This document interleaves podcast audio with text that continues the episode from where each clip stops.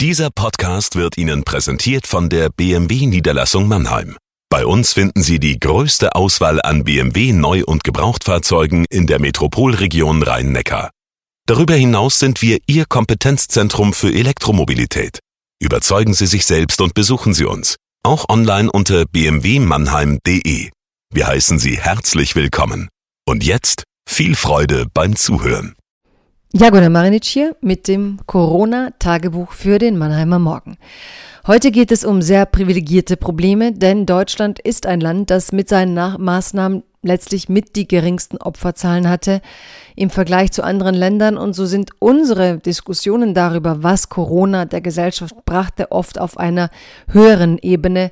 Nennen wir es erste Weltproblematiken, also Probleme einer Wohlstandsgesellschaft, die selbst eine solche Pandemie bisher relativ gut verkraftet hat. Relativ, sage ich natürlich, relativ zu anderen Ländern. Davon handelt mein heutiges Tagebuch, denn der Soziologe Hartmut Rosa hat da ein paar spannende Gedanken in den Diskurs beigetragen und ich denke, es ist für jeden ein ganz guter Moment, um sich zu fragen, wie gehe ich eigentlich mit meinen Energien um? Wie bringe ich mich in eine Gemeinschaft ein?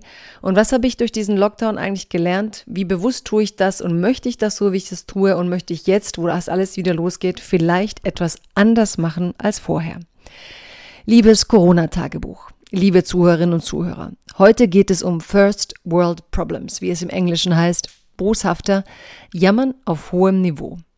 Ich finde solche Formen der Selbsterkundung jedoch kein Jammern, sondern eine Form der Selbsterkenntnis, die Kräfte freisetzen kann, um, ausgehend von den Privilegien, die man hat, für eine bessere Zukunft zu kämpfen.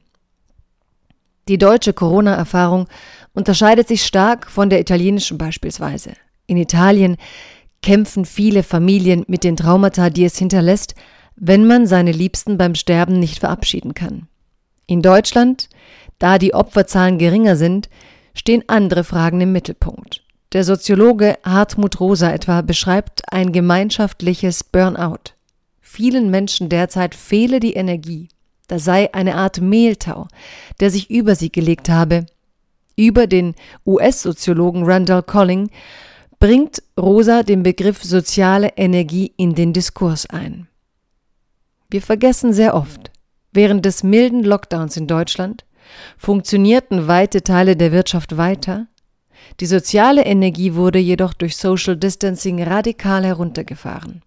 Es dauerte, bis man sich mit Online-Angeboten zu helfen lernte und dabei bemerkte, das ist zwar eine schöne Erfahrung, aber die soziale Energie ist eine völlig andere, wenn man sich gemeinsam einen Raum teilt. Hartmut Rosa weist zu Recht darauf hin, dass wir gesellschaftlich vor allem Konzepte des Yoga oder der Esoterik bedienen, um von Energie zu sprechen, soziologisch dafür aber keine klaren Begrifflichkeiten haben. Wie lässt sich nachvollziehen, was uns die letzten Monate widerfahren ist?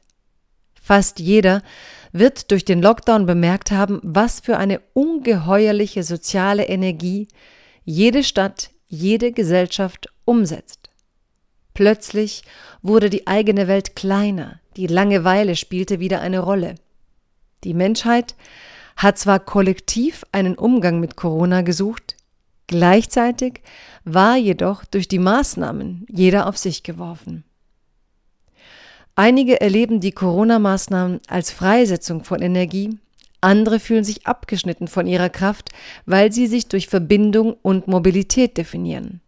Es ist eine gute Zeit, sich selbst kennenzulernen und die Energie, die man einbringt, jetzt neu zu justieren. Bleiben Sie dabei gesund.